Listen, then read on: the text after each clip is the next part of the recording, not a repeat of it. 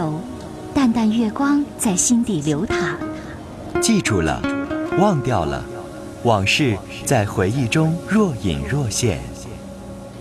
褪去伪装，婚姻、家庭、情感，一一诉说。来吧，走进这里，电波里的心灵小屋，一起聆听城市夜晚最真诚的声音。陈峰与你相约，为你情感解惑，给你情感答案。陈峰主播，心事了无痕。心心事了无痕。心事了无痕。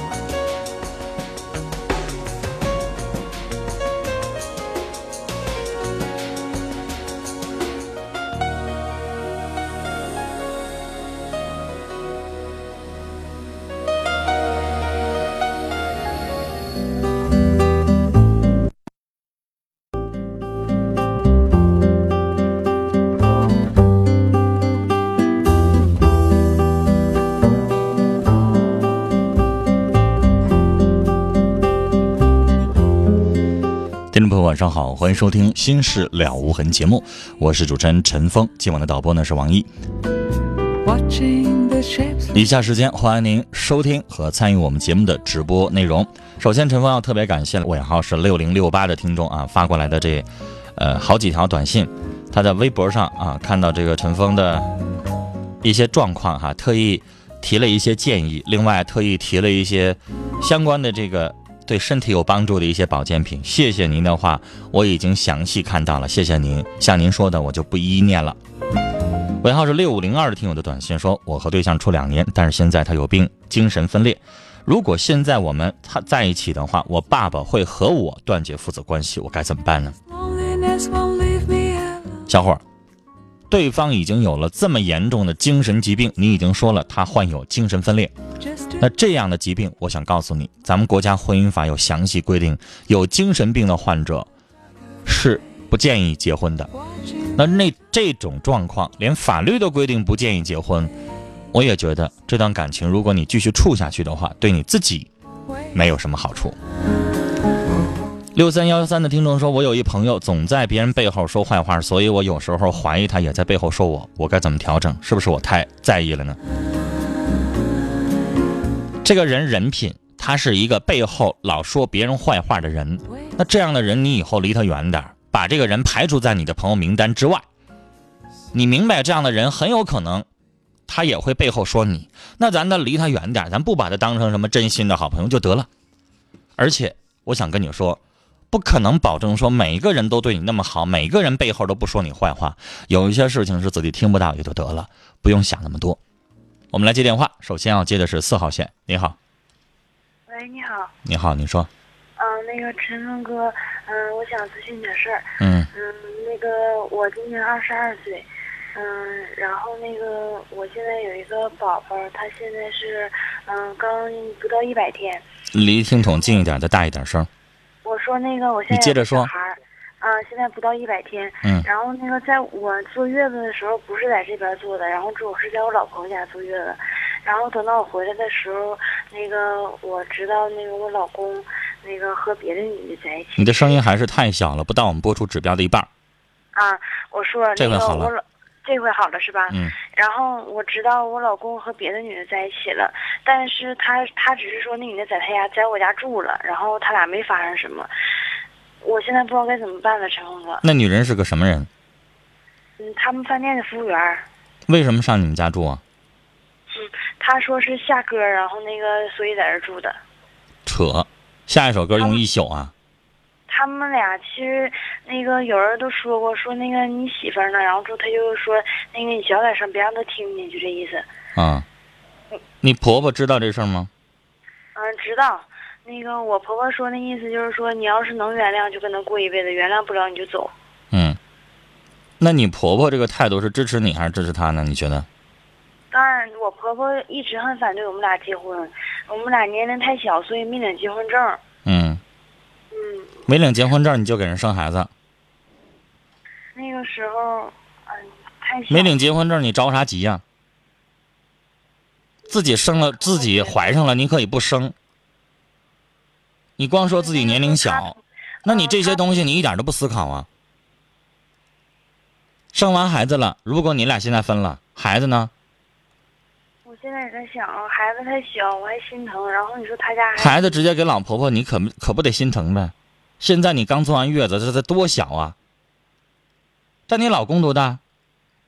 他比我大一岁。嗯，你老公也没长大。嗯，两个人都小孩，都二十出头，懂什么呀？我跟你说，这个时候你发生的事情像什么呢？我不知道你看没看过《红楼梦》。嗯，那，你想想，王熙凤的丈夫贾琏，那王熙凤忙忙来忙去的，张罗这事儿，张罗那事儿，回过头来，贾琏背着他去偷那个仆人和那个下人的那个媳妇儿，包二家的，回过头来，让王熙凤发现了，发现完之后，坐到贾母那块儿，最后贾母怎么说的？你听见了吧？他说：“年轻的男人免不了的偷鸡摸狗的，年纪大了也就好了。”这话啥意思？在人家母亲那块，人家要护着儿子，是吧？人家说了，我们年轻的小伙子，可能还禁不住那些有一些不三不四的女人的诱惑，有个偷个心啊、摸个草的，对不对？是不对。但是年轻的时候，他可能也就这样，你就容让他吧。多一些涵养性。那人家母亲的意思也这意思，你能过过，不能过拉倒。我们家儿子就这样了，我也说不听，我也改不了，事情已经发生了。对，我现在就是觉得那女孩，你在这个家庭当中生活，你那婆婆没有给你说公道话，对我就觉得特别窝囊。那人家的态度是谁让你嫁过来的？我又没请你来，你不还是你自己蹦高要嫁来吗？我那么反对，你非得要嫁过来。你们俩非得要在一起，在一起之后明白了吧？一个二十出一点头的男人，他脑子里懂什么叫责任吗？他脑子里想的是我们家有一小女服务员，主动送上门来，我不占白不占。这是不是他的想法？是吧？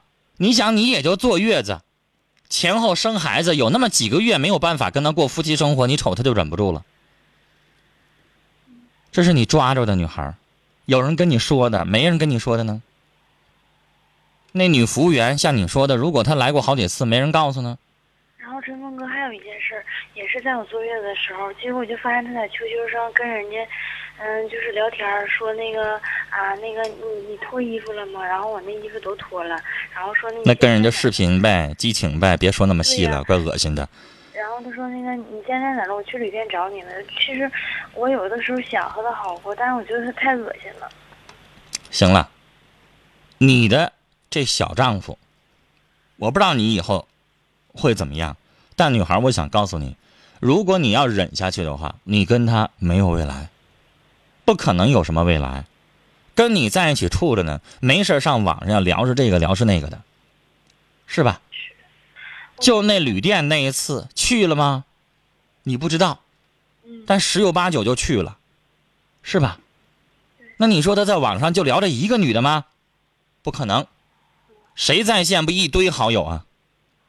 是吧？不能说个个都成，但是肯定不止这一个女的，再加上这小服务员，这都俩了。这是你抓住的，没抓着的还有呢。啥时候是头啊，女士？行了，我要跟你聊的就是。现在孩子太小，我不太建议你离婚。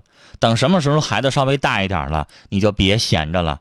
你在这个家当中，老婆婆不为你做主，那丈夫一肚子花花肠子。你在这里头，如果你就这个状态一直盼到老，跟他一起这么忍下去的话，女士，你早晚会被折磨疯，你一点出路都没有。我劝你，孩子稍微大一点了，你的身体调整好了，跟他离婚，没有二话可言。这是我给你的建议。再见。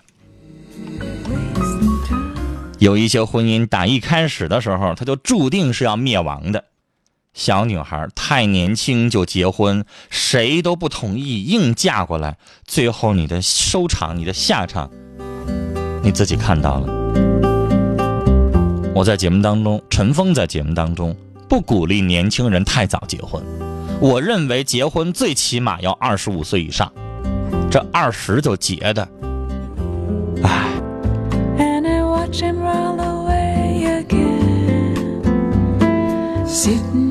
零零二零的听众说：“怎么看待一名大学一年级的女生，一有聚会就吸烟喝酒？对她有一点好感，而自己特别讨厌抽烟。我应该和这样的女生交往吗？”就像男的也有抽烟喝酒的，那是他自己的不良嗜好。如果你一开始你上来发现他有这习惯，而你又特别反对这个，那你还开始干嘛呢？那有好的你不找，就像我在节目当中老说，有平道你不走，你非得爬山，你不累啊？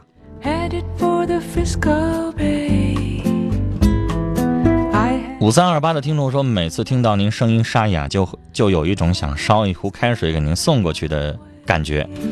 希望您身体健康，谢谢您。这是来自于五三二八的听友的短信。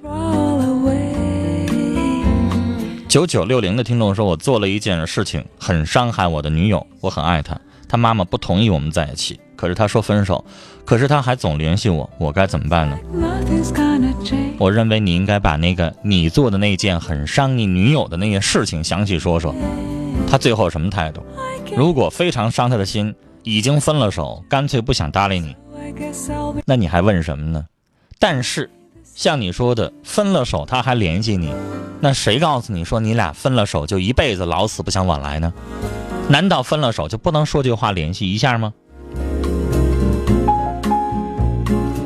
呃，幺七八六的听众说：“亲爱的老婆小霞，你永远是老公的唯一。为了我们美好的未来，我们一起共同努力吧。想你每时每刻，爱你的虎子。”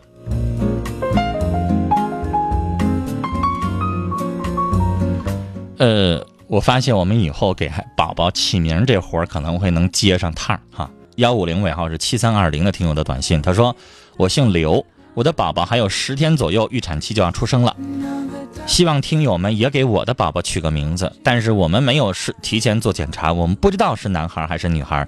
在这里真的感谢全省的听友。好，姓刘的先生的宝宝啊。”不不知道是男孩还是女孩，那大家可以考虑一下男孩和女孩的不同的这个名字的划分。二八七幺的听众说，刚才那个女孩，我建议你和她离婚。现在孩子太小，你刚做完月子，你就给她扔下，让她以后带着孩子找对象，让她一辈子都后悔。女人，呃，一辈子都后悔。这话中间应该加个逗号。女人就该狠点，不然会让男人欺负一辈子。但我不太同意您的做法。我支持离婚，但是我不建议这个女孩子把这个小孩扔下。她刚坐完月子，孩子现在也就两三个月。这个时候，你让一个母亲把孩子扔那儿，是不是对孩子来说有点太残忍了？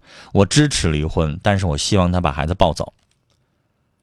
接下来我们要接的是三号线的电话。您好，喂，你好，啊，陈峰哥，你好，你好，你说，啊，我就开门见山的说，我今年二十八岁。然后是去年考的那个副乡长，然后，呃，我是外地人，我女朋友二十三岁，我俩处了一年零三个月，嗯，啊，在一起住了有一年了，嗯，啊，对对，嗯，你应该明白，嗯，然后我现在因为我前段时间给你打过电话，当时我说我女朋友没有稳定工作，您说看发现她还有啥别的毛病吗？嗯，可以先处一段时间，嗯，然后。我女朋友的优点都是说她的外貌、身材了、个子，还有做家务、烧饭了、洗衣，还有她虽然没有稳定工作，但是她工作非常努力，属于工作狂。她的缺点就是说她性格比较强势，呃，没有稳定工作。嗯。呃，我周围的这帮呃，我们这边副科级的一些领导干部，他们都找教师、公务员，或者家里做生意的，比如说，呃。家里父母做生意的，或者是社保局局长的小孩儿，呃，或者说我们这儿，呃，就是说相对说条件好一些的，但是说我女朋友非常强势嘛，呃，我举个例子，我到他家，呃，因为第一次去他家的时候，我吃饭的时候，当时，呃，吃完饭的时候，他他母亲问我还吃吗？我说不吃了。过后我又。倒了一点菜，他当时就很生气，回头还还跟我说说你不吃了都不要吃了。我知道是小事，但是可以说明他性格比较强势。还有他老弟，就就我插句话，我怕一会儿忘了。那你说我嘴上说不吃了，我接下来接着吃，你还能怎么的呀？把我碗抢走啊？是的，我感觉他年纪比较小嘛，他二十三岁，可能说去年才二十二。二十三不小了，对于女孩子来说。是的，他以前还过去那年龄二十三的孩子满地跑了。是的，是的。那这做人也太不懂道理了。我嘴上说不吃了，我我没有停筷子，我再吃两口，又怎能怎么的呢？是不是？是的。您然后还有一个事更严重，然后我当时到他家，到他他因为在他是搞床上用品的嘛，他跟他姑他就是说打工的。然后当时想去买买一个毛毯嘛，因为这边我们这边比较冷，然后当时我们这没暖气，然后我买的时候，我跟他同事问，他说一这个毛毯，啊不到一百块钱，当时我我也没带多少钱，我都跟他说，我说冷买条毛毯就几十块钱吧，他说你根本买不到，买条好了根本买不到，然后我那天喝酒了，我都跟他说说了几句话，说我冷了咋地了，他的后来我们为这事找他让我下跪，我跪下来了。多大点事儿让你下跪啊？他当时让我下跪，我凭什么呀？因为他以前处过对象，然后他他老弟还有他妹儿都在旁边看着呢。我当时那又怎么的呢？为什么男人膝下有黄金？你为什么要给他跪呢？因为我比较，因为我我处对象。你这不把他惯出毛病来了吗？而且在他妹妹弟弟面前，你以后还有尊严吗？是的，我现在先生，你说你做多大错事了？你这要当人家家人，你扇他嘴巴子，你把他打哭了，回过头来你下跪跟人道歉，我也理解。你做啥了你就给人道歉，不就买一毯子没买着吗？他后来他也知道错了。你说多大事儿啊？买一毛毯没买着赖你吗？然后就让你下跪，啥事儿这叫？他性格比较强势，然后以前我们在一起住的时候，他要买床了、买衣服了啥的，我都是说他说完话，我十分钟就到那儿，他有时候还不满意。小伙儿，我想说。这不仅仅叫强势了，你这是娶回一个妈回来呀？你对待你妈妈也不至于这样吧？也不能说什么买不着东西就让你下跪吧？是吧？因为我俩处一年零三个月了。你这是娶个祖宗啊？啥人呢？让你动不动下跪啊？要什么东西十分钟就得满足啊？啥人呢？当时过年的时候，我带他回我老家了，然后当时我父母感觉他长得还可以，然后。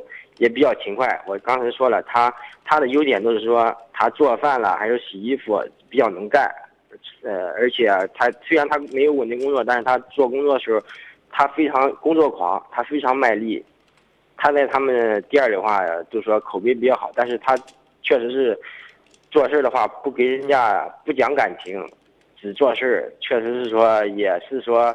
在人际关系方面也是影响说。小伙，我就问你，你已经考上副乡长了，回过头来你自己事业上很成功，你也年轻，你今后有大把的发展前途，你是找不着媳妇了，你干什么非得要这样的女人呢？因为我当时以你的社会阅历，你见过你周围那些兄弟的媳妇都这么像他这样的吗？不讲道理吗？蛮不讲理吗？像个祖宗一样的伺候他，回过头来还不闹个好？你见过有谁家媳妇没事让自己丈夫下跪呀？我我有谁家媳妇买不着东西，然后就上房揭瓦呀？有这样的吗？嗯，我到这边来的时候，人家纪委组织部的，呃，比较包括很多，比如说我们公务员的，都给我介绍对象。我们我们乡的书记还给我介绍，我当时都为啥介绍？是没找着之前给你介绍的？呃，他们不知道，他们都问我，包括我们纪委纪委委员、副书记。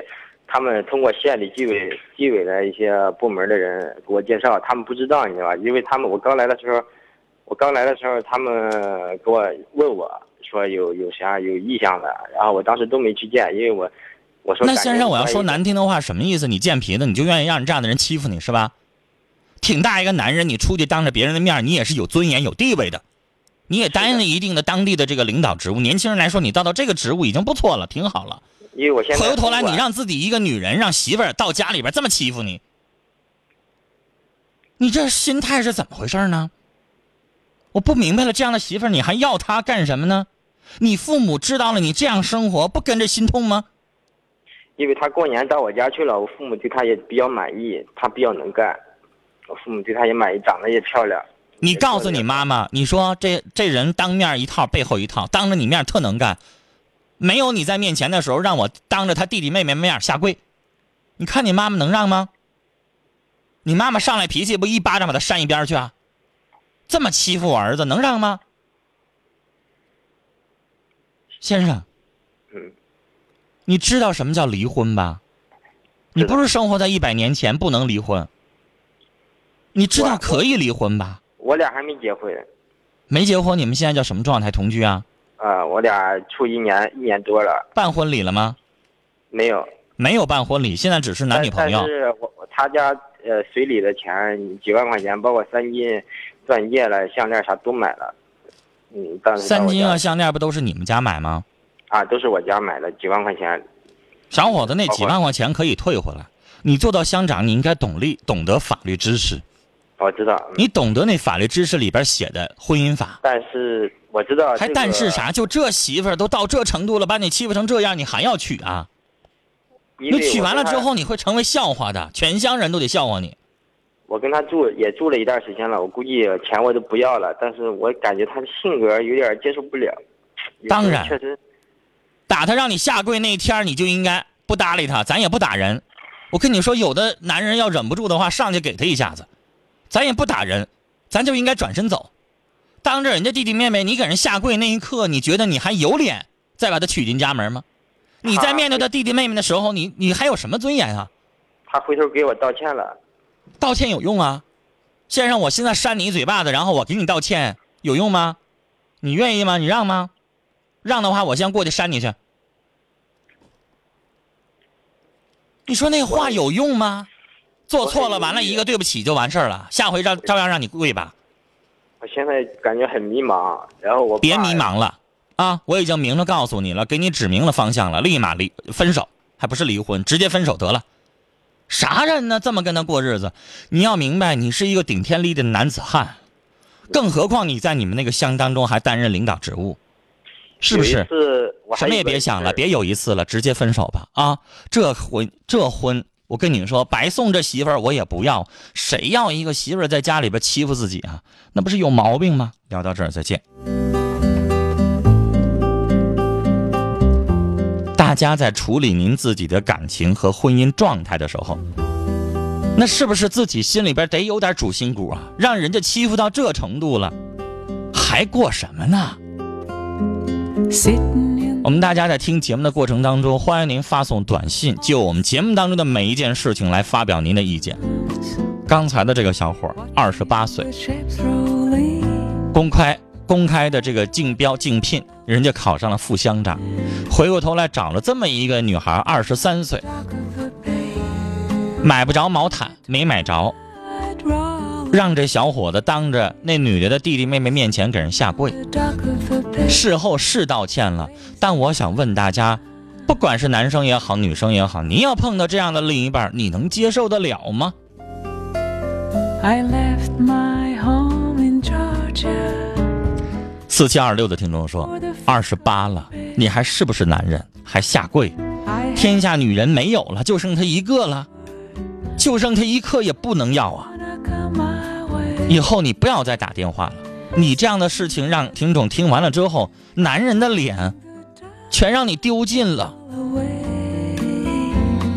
八七六八的听众说，这女人不是强势，是霸道，揍她一顿之后分手，太不像话了，坚决不要她。就算她说改，咱也不要了，钱不要了，但是这口气、这个脸面咱得挣回来。七八零九的听众说，刚才这先生分了吧，这种女人能要吗？我认为做男人挺难的，你也不容易，那么年轻，能做到这一步不容易，但你不能在生活当中这么委屈自己啊。四九四九的听众很热心，给刚才的刘先生的孩子起名啊，说女孩我起名叫刘美意，美丽的美，意是走之旁加一个兔子的兔啊，这个飘逸的逸。男孩叫刘思阳。六三五二的听众给刘先生的宝宝起名字，男孩叫刘如晨，很好听啊。如是儒家的儒，晨是早晨的晨。女孩叫刘怡轩，怡是竖心儿旁，心旷神怡的怡，轩是草字头加一个宣传的宣，刘怡轩。二八幺九的听众说，女孩叫刘思南，男孩叫刘思雨.跟四九四九的听众起的这个名字有点像。四九四九听众起名叫刘思阳，女孩叫刘美意，都是范思哈。好，接下来进一段广告信息，广告回来之后继续来收听和参与我们的节目。我是主持人陈峰。